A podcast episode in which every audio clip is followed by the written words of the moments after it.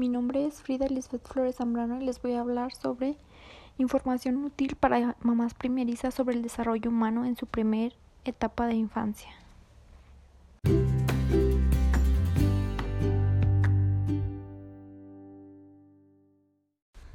El ser humano desde sus primeras etapas, inclusive desde el vientre de la madre, influye en lo que seremos en la etapa adulta. Es decir, las etapas primeras que vivimos los seres humanos son de suma importancia para lo que seremos en un futuro.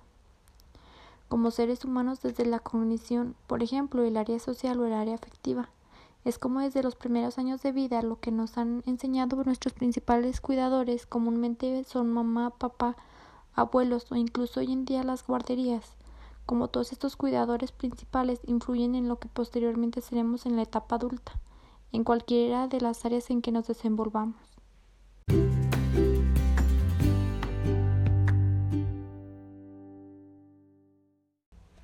Áreas en el que el individuo se desenvuelve. Por ejemplo, en el área cognitiva, cada individuo aprende de manera diferente.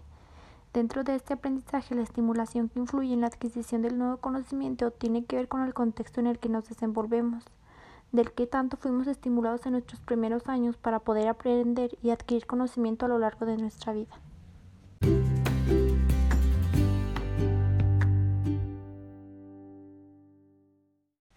¿Cómo influye el aprendizaje desde que el bebé está en el vientre materno? La estimulación se activa desde el momento en que estamos en el vientre de nuestra madre. Es decir, aquella madre que le canta, que le habla constantemente, está estimulando a aquel niño sus primeras etapas de nacimiento, que son la sensitiva motriz, aprenda a través de los sentidos. El individuo no aprende desde que nace como lo hacemos los adultos. El niño aprende entonces a través de los sentidos, vista, gusto, olfato, tacto. Entonces la madre que está encargada o principal cuidadora se encarga de estimular esta parte. Entonces aquel niño o aquel bebé que está estimulado a través de los sentidos provoca mayor aprendizaje y mayor cognición.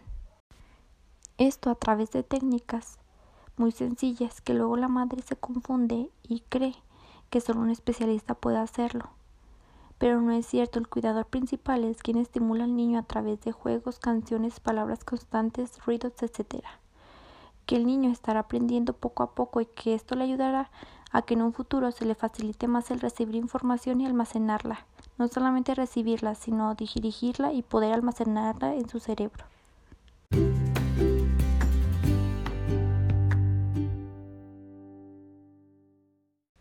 Desarrollo social del infante es muy importante. Un niño que, por ejemplo, biológicamente está sano, pero su contexto social no le estimula, se verá deteriorado su aprendizaje. Es decir, un niño que biológicamente está bien, pero por ejemplo que la mamá no tiene un vínculo afectivo con él, o no existe una constante comunicación con el niño desde temprana edad, la importancia que hay en la comunicación del cuidador principal con el bebé, por ejemplo, desde el cambio de pañal, la hora de ir al baño, la hora de comer. Haya una constante comunicación con el individuo que cuida al bebé para que el niño esté aprendiendo siempre del mundo que le rodea. Por ejemplo, si el bebé escucha algún ruido extraño, el adulto es el que le explique ese ruido es de una moto, ese ruido es del agua, ese tipo de cosas. Que el niño vaya aprendiendo a través de esos estímulos que están constantemente activos en la vida del bebé. Por ejemplo, la hora del baño que no sea solo una acción de higiene, sino que sea un momento de interacción o de comunicación con la madre en la que juegue o platique. A la hora de comer, por ejemplo, también con el famoso juego del avioncito, interactuar con el bebé para que haya una mejor comunicación entre el cuidador principal, que es la madre, y el niño.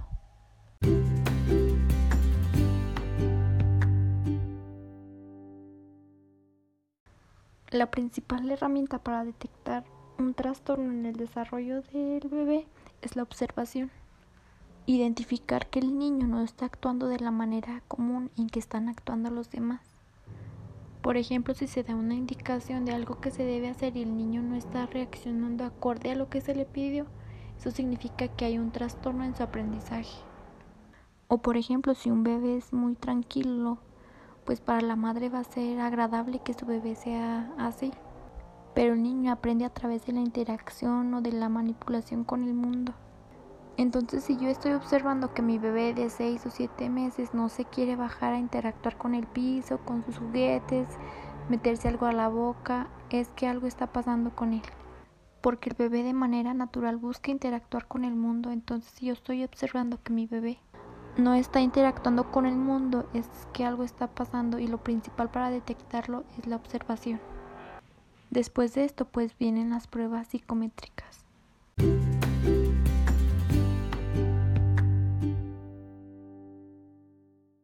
El desarrollo infantil es muy importante, pues este se verá reflejado en la vida adulta del niño. Es por eso que es importante tratar de captar las señales cuando algo no esté bien. Soy Frida Flores y gracias por su atención.